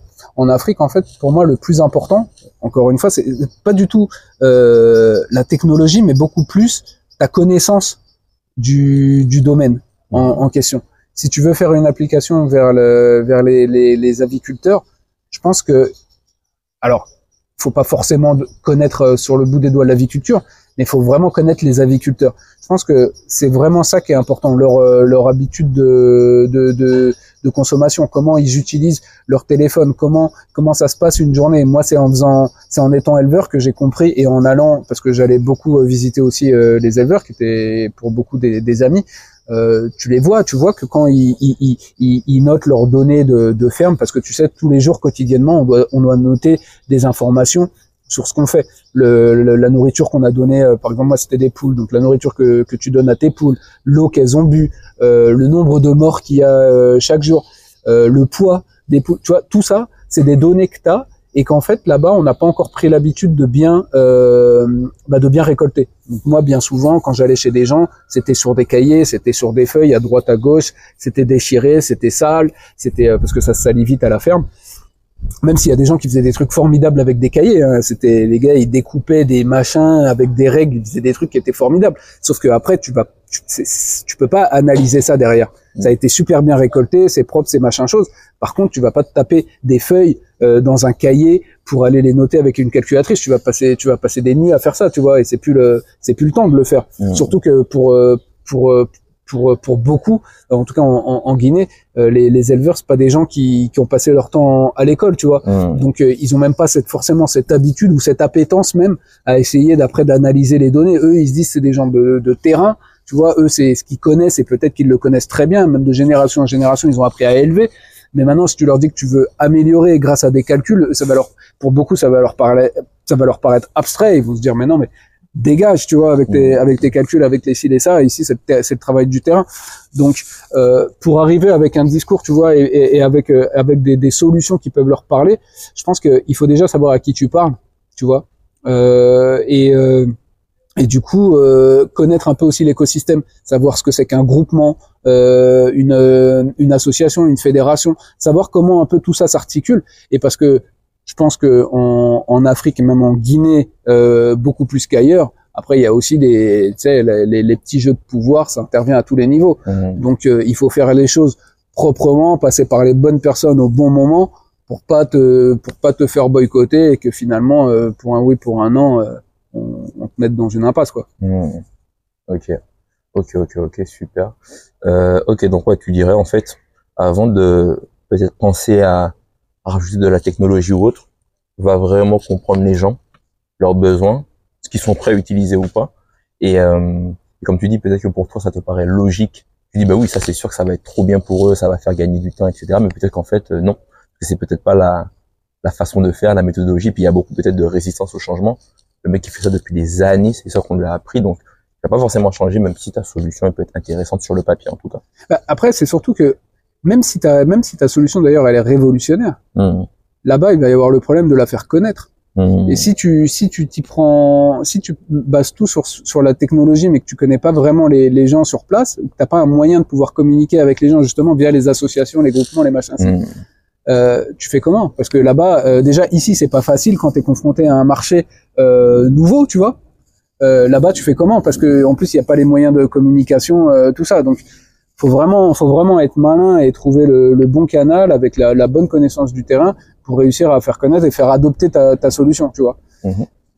Donc, euh, effectivement, je pense que la technologie, ça vient, ça vient à la fin. Mhm. C'est à la fin que tu prends la décision de te dire, ok, voilà vers quoi je vais m'orienter. Ça vient à la fin d'un long processus de, de réflexion, d'étude et, et de connaissance du, du terrain. Ok. Tu penses qu'en Afrique on peut réussir sans avoir de réseau? Réseau, je parle de personnes qu'on connaît. Euh, ouais, ouais, ouais, ouais, parce que je l'ai vu, je l'ai vu de mes yeux. Euh, je l'ai vu de mes yeux. T'as des gars vraiment, enfin c'est c'est dingue, hein, mais t'as des t'as des gens, euh, ouais, avec rien, ils ils ont fait des trucs et puis tu te dis, parce qu'en fait en Afrique, tu vois, le truc c'est que les gens, il y a, enfin il y a beaucoup de gens qui sont qui sont be- besogneux. En fait, le truc aussi, c'est que en, en Guinée, on, on s'attend pas forcément à ce qu'il y ait des choses qui nous viennent de quelqu'un d'autre. En fait, on ne compte pas, par exemple, sur l'État. Mmh. Tu vois, il y a beaucoup de méfiance euh, vis-à-vis de, de l'État, euh, vis-à-vis de tout ce qui représente les institutions là-bas. Donc en fait, dès le départ, en fait, on part du principe qu'on doit s'en sortir par nous-mêmes. Donc c'est pour ça que même euh, même un, un travailleur qui va pas gagner euh, des mille et des cents, dès qu'il a un peu d'argent, s'il est un peu malin, mais c'est le cas de, de beaucoup, euh, directement, par exemple, il commence à installer des pierres. euh, enfin, il commence à acheter un terrain dans un premier temps. Ouais. Après, il va commencer à installer des pierres euh, dans ce terrain pour dire ouais, ce terrain il est occupé il est pas vacant. Sinon, il se le fait voler rapidement. Donc, il va commencer à ah ouais, ça c'est le, ça, ça, c'est le truc. Donc là, il va commencer à, à mettre des pierres. C'est pour ça qu'il y a beaucoup de gens quand ils vont en Afrique, ils comprennent pas trop. Ils disent pourquoi il y a plein de maisons qui sont pas finies? Mm. Mais en fait, c'est pas qu'elles sont pas finies. C'est pas- qu'elles ont été abandonnées ou quoi. C'est qu'en fait, elles sont en construction. Mais des fois, elles sont en construction pendant 10 ans. Mais les gars, ils s'en foutent. Ils se disent moi, ça c'est mon, ça c'est ma retraite. Je vais faire petit à petit. Et voilà. Donc, euh, et, et ce, ce cheminement de pensée-là, il est valable dans beaucoup de secteurs. Et donc, même le gars qui veut faire sa petite activité, il va commencer à faire un élevage de poules avec trois, quatre poules. Et finalement, toi, quand tu le vois dix ans après, bah, il a beaucoup de, il a, il a beaucoup de fermes. Mais à la base, il est, à la base, il est, il est, il est parti de rien et il avait aucun réseau justement, tu vois. Mhm. Euh, donc, euh, ouais, ouais, carrément, ouais, c'est possible. Ok. Peut-être même plus là-bas qu'ailleurs d'ailleurs. Mhm. Ok. Je sais pas. Ok, ok, ok. Euh, bon, il y a Grand Bol qui nous demandait c'était quoi ton mode de vie maintenant, mais tu l'as, t'en as déjà parlé. Et euh, comment s'est faite ta transition? Mais ça aussi, tu en as parlé quand même, euh, assez longuement. Est-ce que tu as un conseil? On a une question de C. Est-ce que tu as un conseil pour les gens qui veulent se lancer dans la tech et qui n'y connaissent rien? Euh, ouais, ouais, ouais. Enfin, un conseil, je sais pas, c'est peut-être présomptueux. En tout cas, moi, par rapport à, par rapport à, à, à mon, à mon expérience, ce que je peux dire, euh, alors ça, ça, ça dépend. Si, parce que si t'es, si t'es, si t'es un jeune qui veut te lancer dans la tech et qui connaît et qui connaît rien, euh, bah ouais, vas-y. Enfin, il y a pas de, il y a, y a, y a rien, y a, là-dessus, j'ai pas de conseil à donner. Vas-y et puis serre les dents et puis vas-y à fond, tu vois. Mhm. Si par contre, euh, t'es dans un mode de reconversion, là c'est différent. Là, je pense qu'il y a des choses qu'il faut prendre en compte.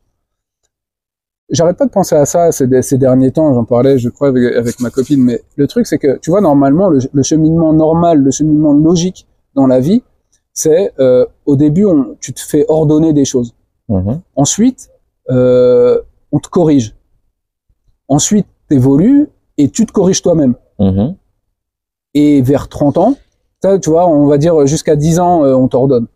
Jusqu'à 15 ans, on t'ordonne. De 15 à 20, on va te corriger à l'école. Après, de, de 20 à 30, on va dire, tu rentres dans la vie active, on va te conseiller. On va continuer encore un peu à te corriger aussi d'ailleurs. Mais après, de 30 à 40, normalement, là, c'est censé s'inverser, c'est toi qui commences à, à corriger les autres. Jusqu'à la fin où tu, com- tu commences à ordonner aussi quand tu as des gosses ou quand Mm. tu as des gens qui travaillent pour toi. Ça, c'est le cheminement normal. Alors que quand tu fais une reconversion professionnelle, eh ben en fait, tu reviens à un état où peut-être toi, tu étais déjà, t'étais déjà en mode euh, je conseille. Donc, tu as une certaine euh, place, tu vois, t'es, quand on parlait des dominants et des dominés, ben là, tu es, plutôt parmi les dominants. En tout cas, tu étais dans une position de supériorité, tu conseillais les gens. Et là, en fait, tu reviens à un niveau où tu te fais conseiller, tu vois, Mhm. et où tu vas te tromper, et où Mhm. on va te corriger aussi. Mhm. Et normalement, en fait, les, les, les, géné- les générations précédentes, elles connaissaient ceux qui se, ceux qui se réinventaient pas, ceux qui se, re- euh, ceux qui, qui étaient, qui faisaient pas de reconversion, Mhm. eux, ils se faisaient plus corriger à partir d'un certain moment, tu vois. Mhm. Ou alors, on pouvait les corriger pour dire, mais lui, il fait n'importe quoi, mais ils, sont, ils peuvent s'en foutre. Justement, en plus, il y avait le CDE où ils disaient, moi, de toute façon, je suis protégé. Mhm. Non, là, tu retombes dans des moments où, en fait, tu vas te faire, tu vas pouvoir te faire corriger. Et ça, d'une certaine manière, faut un peu y être préparé parce que c'est pas simple. Après, ça peut dépendre de ton âge aussi, mais tu vois, si t'es un ancien et que tu vas te faire corriger par des, par des petits jeunes, faut être prêt aussi à l'accepter, tu vois. Faut être prêt à, à repasser à un état de dominé et, euh, et à courber les chines parce que il faut, euh, il faut l'accepter. Il faut, il faut, il faut comprendre que tu reviens dans un état où, en fait, toi, tu connais rien, dans un domaine où tu connais rien. Donc, tu vas être forcé de devoir, euh, de devoir prendre des conseils euh, de, de gens soit plus petits que toi, soit euh, plus euh, plus performants que toi. Et, ouais, ça ça des fois c'est c'est pas simple, surtout si t'es pas habitué, parce qu'il y a plein de gens qui ont ont- qui ont perdu ce ce ce, côté-là de d'être corrigé. Tu vois, on, l'a vu, hein, même pendant le Covid, le mec qui est persuadé, parce que le mec il est lancé dans sa vie, le mec qui est persuadé d'avoir raison sur un sujet, euh, il en démord pas. Tu peux lui amener un médecin qui a, passé sa vie à, à parler du Covid, le gars il peut te regarder avec aplomb et te dire non, t'as tort. Mhm. Parce que il est plus à l'école, on va pas le corriger, tu vois. Le, le médecin va dire mais non, c'est toi qui as tort, tu connais rien. Et il va dire non, non, je m'en fous, c'est moi qui ai raison. Mhm. Bon. Mais là, tu peux pas te permettre ça. Là, tu peux pas rester sur tes certitudes parce que sinon, tu comprends rien, t'avances pas. Donc, tu es obligé de te remettre en question et ça, c'est pas ça, c'est pas tout le temps évident. Donc, il faut vraiment avoir ça en tête, le fait que que tu ouais, tu vas te faire tu vas te faire corriger et et et, et tu vas des fois avoir l'impression d'être vraiment euh, d'être nul, d'être bête, d'être moins performant que les autres, moins rapide que les autres. Ça, je peux le voir aussi avec mes, avec mes apprenants, c'est ce que je leur euh, dis d'ailleurs. Vous basez pas par rapport à, d'autres personnes. Parce que tu peux avoir un camarade même à côté de toi qui apprend trois fois plus vite que toi. Mais si toi, t'as frappé à la bonne porte et que t'as un patron qui parce qu'il est fainéant, il a pas envie de chercher euh, d'autres personnes et c'est toi qui as frappé à, à sa porte et il t'aime bien, il va te prendre toi, même avec les compétences que tu as, et lui peut-être va te faire gaper, et au final, entre toi et celui qui était à côté de toi et qui avançait super vite, celui qui va réussir, c'est toi. Donc en fait, on s'en fout que tu apprenais plus vite ou, ou plus lentement que l'autre. Ce qui est important, c'est vraiment de persévérer, de persévérer, de persévérer. Les schémas, ils, ils restent les mêmes. C'est qu'il y a un moment où tu comprends pas, et je pense que ça, c'est c'est pareil pour tout le monde, même s'il y en a qui le disent moins. Il y a bien un moment où tu comprends rien du tout quand tu arrives dans un truc de nouveau, et tu as l'impression d'être euh, d'être un moins que rien. Et plus tu vas continuer comme ça, plus ce gap entre le, le moment où tu as l'impression d'être un moins que rien et le moment où tu as, l'impression de, de dominer, d'être un d'être le roi, tu vois, ce, ce gap va, va se réduire. Et en fait, c'est ce qu'on appelle la confiance en soi, je pense aussi, tu vois. Tu vas gagner en confiance en soi qui fait que tu retomberas pas à zéro. Mais il faut être prêt à tomber à zéro parce que tu tomberas à zéro de toute façon. En tout cas, moi, c'est ce qui m'est arrivé plusieurs fois. Et, et donc, du coup, maintenant, quand je suis confronté à des trucs, je sais que je peux retomber à, que je peux retomber bas. Mais je sais que c'est le cheminement normal quand tu veux, quand tu, quand tu, tu vas approcher un nouveau, une nouvelle discipline ou quelque chose de nouveau. Donc, euh, il y a plus, il y a moins de soucis, tu vois Mm. je m'arrache moins les cheveux. Ou je, je, je ça, ça génère moins de d'anxiété ou de stress ou de frustration chez moi. Je me dis juste, ok, bon, bah, relis-le quatre fois, cinq fois, six fois, dix fois le, le paragraphe que t'as pas compris. Il y a bien un moment où tu dis, ah, mais oui, d'accord, ok, c'est, j'ai compris. C'est comme ça. Faut l'accepter, ça. Ça, c'est peut-être euh, les API, le petit euh, lapin blanc, c'est ça? Et ouais, ouais, ouais, exactement, ouais. exactement. Jusqu'au moment où tu dis, ah, mais oui, mais en fait, euh, Euh, c'est une, private joke qu'on a, mais c'est qu'effectivement, on avait des fois des, des discussions sur les API et on disait qu'il y a beaucoup de cours sur les API, donc euh, qui permettent en tout cas de connecter euh, deux logiciels, si je puis dire, de les faire communiquer entre eux sans forcément passer par l'interface euh, visuelle. Et que effectivement, dans tous les cours des API, on nous faut faire des trucs très bateaux pour apprendre. Et puis quand tu es confronté vraiment à utiliser des API, ben plus rien à voir. c'est pas, ouais. C'est pas la même chose. Tu, toi, t'as appris à jouer à chat et on t'amène, euh, on t'amène en Ukraine en pleine guerre et là, tu comprends pas. Tu te dis, mais attends. Je te jure. D'ailleurs, j'ai fait une masterclass sur les API là, qui va, qui est finalisée, qui va sortir. vrai, ouais. Ouais. D'accord. Ah Mais oui, tu m'en avais parlé. Ouais. Et pas de lapin blanc, euh, pas de petit chapeau, etc. Donc, euh, ok, non mais ok, super, euh, super intéressant. Euh, et donc du coup, donc on disait sur la reconversion. En tout cas, c'est le point que tu as voulu aborder. Donc effectivement, accepter de, ouais, de mettre son ego de côté, euh, qu'on recommence à zéro, qu'il faut apprendre, etc. Tu conseilles aux gens, à ces gens-là, de quoi, de passer par des formations, de passer d'auto, euh, d'apprendre eux-mêmes, avec, le recul que tu as, tu leur conseilles de faire un projet et d'apprendre pendant qu'ils font le projet, ou de se rapprocher peut-être de personnes aussi qui, qui sont peut-être dans le même dans le même état d'esprit, parce qu'il y a des Slack aujourd'hui, il y a No Code France, euh, il y a pas mal de choses, ou même No Code France sur le No Code, mais sur le sur le dev aussi c'est la même chose.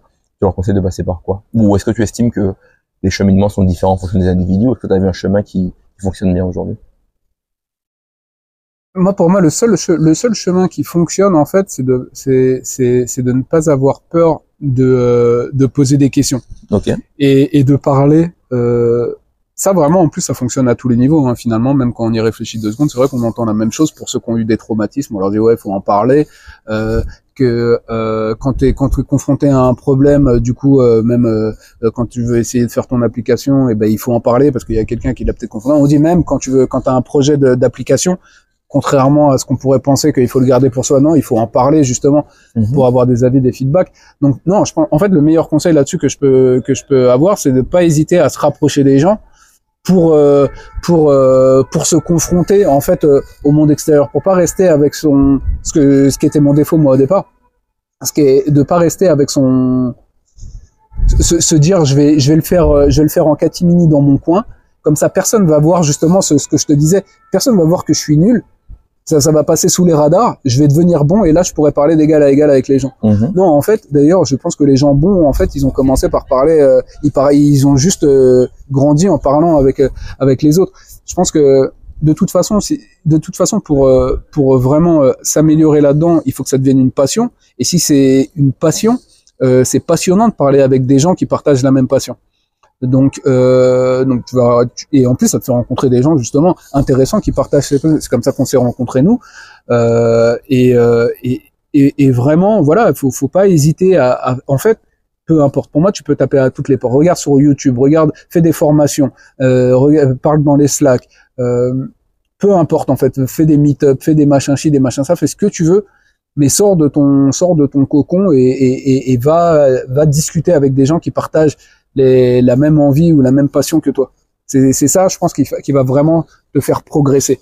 Ouais, ça va en plus t'apprendre à, à, utiliser des vocabulaires finalement qui se répètent à gauche à droite et là-dessus aussi tu vas te trouver un peu moins bête parce que toi tu vas peut-être te former tout seul sauf que tu n'auras pas chopé des petits trucs. Si t'es pas du domaine, il y a plein de trucs qui t'échapperont forcément et c'est important d'apprendre que voilà ailleurs ils parlent différemment de certaines choses et tout et de comprendre tout ça, ça, va plus te mettre des choses dans la tête, ça va te permettre de ouais d'élargir tes d'élargir tes, horizons et, il y a beaucoup de gens qui vont pouvoir t'aider en plus de, de cette manière. T'apprendras aussi d'ailleurs à demander de l'aide. Euh, et ça, ça, je pense que tout le monde en est là. Tu es obligé de demander de l'aide pour. Euh, tu vas être confronté à des problèmes où tu vas, tu seras obligé de demander euh, de l'aide à, des gens. Euh, bah déjà, il faut il faut constituer un petit réseau de gens sûrs à qui tu peux demander des fois des petits conseils comme ci, par-ci, par-là. Euh, voilà, tout ça, c'est tout ça, c'est important. Mais moi, c'est vraiment le seul conseil que je pourrais donner à ce niveau-là. Tu vois, après des formations, oui, ça peut être très bien, euh, mais que tu fasses des formations, que tu regardes ton truc, que tu aies ton propre projet, tout ça peut être très bien, mais tout dépend de toi et de la passion que tu vas y mettre en fait à l'intérieur, tu vois. Tu peux avoir, tu peux créer ton propre projet et finalement t'endormir avec pendant un, an ou deux ans. Ton projet il avance pas, toi t'avances pas et personne évolue, tu vois. Mmh. Parce que toi tu vas que vers ce que tu as l'impression de comprendre et d'aimer, tu vois. Mais t'as pas, il y a, y a rien qui te pousse à t'améliorer. Si tu te confrontes à quelqu'un d'autre, il va regarder ton truc et il va te dire mais non mais là c'est nul tu vas prendre un coup à l'ego, mais en même temps, tu auras un avis sincère qui te fera progresser. Donc, le mieux, euh, fais ce que tu as fait, tout ce que tu peux faire, mais parle-en et, et, et, fais, fais connaître ta passion à, à d'autres personnes pour qu'elles puissent t'apporter des, ben voilà, un autre regard et qu'elles puissent t'aider à évoluer aussi. Donner le, la possibilité aux gens aussi de, de t'aider, c'est aussi quelque chose d'intéressant. Ok. Donc, tu dirais en tout cas euh, être dans l'action. Ouais, par contre, ça c'est ouais, ça c'est le seul truc, c'est être dans l'action. Ouais, bah ça, ça pour moi ça découle. Ouais, enfin c'est c'est le premier truc. Oui, il faut il faut y aller. Faut faut y aller. Faut y aller. Euh, ouais, ouais, ouais. C'est c'est il faut y aller. Ça c'est la première étape. Par contre, c'est c'est y aller, ne pas avoir peur, y aller à fond et, euh, et après, après euh, voilà. Mais forcément au départ, euh, tu fais n'importe quoi. Mais ça c'est le cas pour tout le monde. Pour mhm. tout le monde. Ok. Ok, ok, ok. Est-ce que euh, une réflexion comme ça, est-ce que tu te verrais redevenir fermier? Euh, Alors euh, non, pour plusieurs. Bah, non, déjà parce que parce que redevenir fermier en Afrique, j'imagine que tu dis ça. Ouais, en Afrique. Bah, redevenir fermier en Afrique, ça impliquerait ça impliquerait de demander à ma copine de, de me suivre encore là-bas et j'ai pu voir à quel point ça pouvait être compliqué. Euh, euh, donc euh, on apprend. Hein. L'idée c'est d'apprendre de ses erreurs. non, je pense pas que c'était une erreur d'ailleurs, mais mais on, on, apprend. Donc non, je referai pas là. Je lui demanderai pas. Je lui demanderai pas ça. Ah là là. Mais euh, mais et puis non, parce que déjà, ce que je fais, je l'aime vraiment. Mhm. Et puis tu vois, euh, c'est comme le cinéma. Le cinéma, j'ai vraiment, enfin l'audiovisuel, et j'ai vraiment adoré ce que j'ai fait. Vraiment, euh, quand je suis parti de là-bas, je me disais putain, mais les quatre années que je viens de passer là, elles étaient magnifiques pour moi, tu vois. Pas une seule seconde, en fait, je me suis dit euh, si j'y retournais, en fait. Ok. Pour moi, c'est terminé. Bon bah la ferme, je l'ai fait. C'était c'était mortel. L'Afrique, c'est, enfin la, la, la Guinée, la vie que j'ai eue là-bas, il y avait des fois, je me, il y avait des fois, j'étais là et je me disais, j'étais sur ma moto et je me disais, mais putain, je pensais pas que j'allais pouvoir kiffer comme ça à ce point-là. Et mhm. pourtant, j'étais dedans. Mais ça y est, c'est terminé. Maintenant, il faut passer à autre chose. Mhm. Peut-être que peut-être que dans dans trois ans, j'avais un élève qui me disait euh, hier, euh, peut-être que peut-être que dans trois ans, je serai astronaute. et bah peut-être. Mais voilà, j'essaie plus. Maintenant, l'idée, c'est plus de me dire comment ce que j'ai fait peut me servir maintenant. Ok. Et, euh, et voilà, c'est ça plutôt mon, mon idée, mais j'ai pas envie de revenir euh, en arrière. Okay. Même si je le vois pas comme euh, fermier, ce serait revenir en arrière, mais mm-hmm. voilà, je, je, continue mon évolution et, et je, je, me vois pas là revenir en redevenir fermier. Ok, ok, ok, ok. En tout cas, euh, super intéressant. Écoute, euh, est-ce que tu aurais euh, peut-être des derniers mots, des ressources ou des conseils pour des gens peut-être qui voudraient emprunter le même chemin que toi, à savoir euh, devenir développeur nos codes Parce que c'est vrai que je pense que pour toi, c'est pas non plus un truc marquant. Et le Covid aussi a accéléré tout ça. Tu vois, aujourd'hui, il y a des gens, et toi, je pense que toi aussi, tu as fait peut-être des, des tu as eu des, tu as travaillé dans des secteurs qui te passionnaient. Aujourd'hui, il y a des gens qui travaillent peut-être dans des secteurs qui sont plus alimentaires, si je puis dire. C'est-à-dire que, ben, ils ont des factures à payer, ils ont des choses à faire, ils ont des responsabilités et du coup, ils travaillent. Est-ce que tu as des conseils, des ressources à donner à des gens qui voudraient peut-être devenir aussi développeurs no code Qu'est-ce que tu leur dirais? Euh, À part de contacter Jérémy François? Non, à part ça, à part ça. À part ça? Euh, Moi, tu connais. Moi, je suis intransigeant. C'est vrai. C'est problématique. Non, euh, bon, ça, maintenant, ça rejoint un peu ce que, ce que je t'ai dit avant. Les- vraiment, le truc, c'est c'est d'y aller et de pas avoir... La, la, la chance, en fait, qu'il y a maintenant avec, justement, avec ces outils, euh, et particulièrement les outils no-code, le, le reste, je connais pas, mais c'est gra- enfin, il y a, y a tout le temps des plans gratuits. Qu'en fait, on, on peut y aller, on peut tester, on peut s'amuser, en fait, et on perd rien. Tu vois? Mm. Donc, euh, c'est ça, ça, ça invite à l'action. faut y aller, faut tester, faut, faut persévérer, mais en fait, il y a rien qui, il y a, y a, on a- il y a rien qui nous dit non, ça c'est pas pour toi, tu, tu peux pas y aller. Il y a plus ça maintenant. Mm. Tu vois, on a Internet, on, maintenant en plus on a ChatGPT, donc euh, encore pire. Euh, Il y a, y a rien qui, t'as pas d'excuse. Alors à part, bien sûr, après il y en a qui ont des, il y en a qui ont des contraintes qui sont, qui sont, voilà, tu vois, t'as des enfants, euh, t'as pas, t'as pas le temps de temps, enfin t'es, t'es, je sais pas, t'es, t'es tout seul pour t'occuper des enfants et, euh, et, et, et entre le moment où tu finis ton travail et tout ça, bon, enfin chacun a des situations qui peuvent être compliquées, donc Mhm. voilà. Mais en tout cas, euh, en tout cas, on a, je pense qu'on est dans une époque où on a, on a levé un peu euh, les frontières au, au départ. Tu vois, on demande plus autant de choses qu'avant. On demande plus de se déplacer. On demande plus euh, de s'inscrire dans une école. On demande plus d'avoir certaines compétences, un certain background, un certain, un certain diplôme. On demande plus tout ça. Mhm. Donc, si tu peux en profiter, profites-en. Ceux qui peuvent en profiter, qu'ils en profitent. Ok, ok, ok, ok.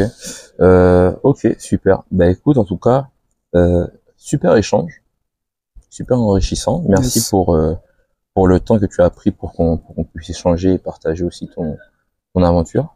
Je suis bien content qu'on ait eu cet échange parce que depuis le temps déjà que déjà tu déjà tu veux pas publier sur LinkedIn. déjà, donc ça c'est un autre sujet. On fera un autre podcast sur ça.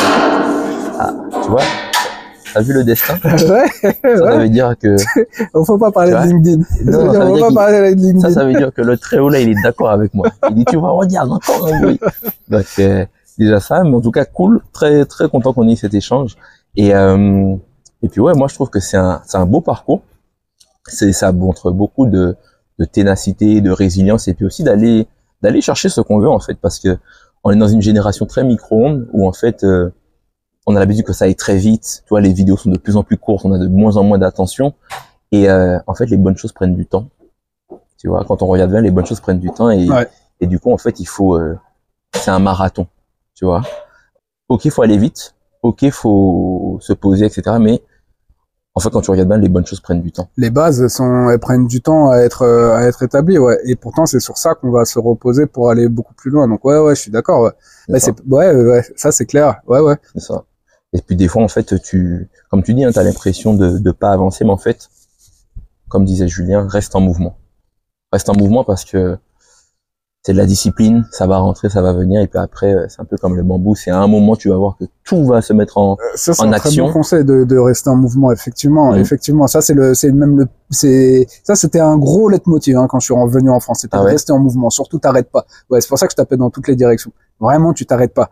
Euh, Tape, tape, tape, ça marche, ça marche pas, c'est pas grave. Tape partout. Mais, tu vois, Mhm. je, je pensais, je pensais juste à, à une anecdote que, que- une petite histoire qui était dans, dans Arrête-moi si tu peux, je crois. Tu sais, ces deux souris qui tombent dans un dans un dans un bol de, de dans un seau de lait et en fait, il y en a une qui sait pas nager donc elle, donc euh, elle se noie et l'autre euh, l'autre qui se qui se débat tellement, qui est tellement en mouvement, qui, qui est tellement en mouvement que finalement elle, elle, elle le transforme en beurre et elle arrive Mmh. justement à, à sortir. Même si tu fais n'importe quoi, c'est pas grave. Reste en Mmh. mouvement, ouais, c'est clair. Hum, hum. Ok, ben écoute, merci beaucoup pour l'échange.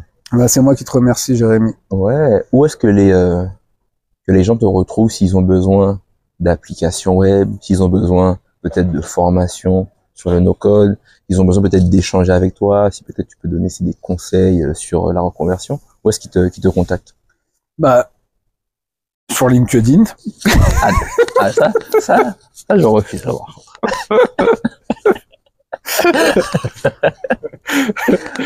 donc sur LinkedIn. Sinon, euh, bah, sinon, je donne des cours. euh, pour l'instant, je donne des cours euh, donc dans l'école de no code euh, Allegria. Et, euh, et donc, bah, non, mais LinkedIn, au final, il y a quand même, il y a quand même un contact qui fait que si on m'envoie un message, je peux répondre. Mais c'est vrai que je participe pas beaucoup à la vie LinkedIn. Euh, mais euh, donc voilà. Après, sur le Slack aussi, No Code France, Mhm. euh, je suis présent, je suis présent là-dessus. Et, et, et donc voilà. Ok. Ouais. Ok. Ben écoute, on va, on va, on mettra les liens en description de Yes. ton, de ton profil et, et de ton contact.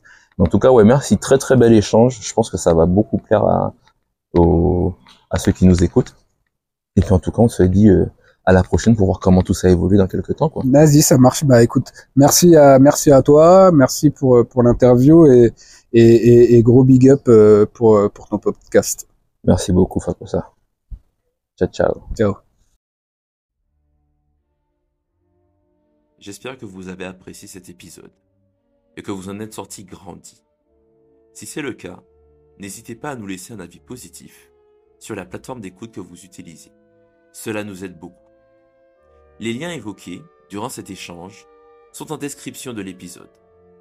Ce fut un plaisir pour moi de vous accompagner durant ce moment.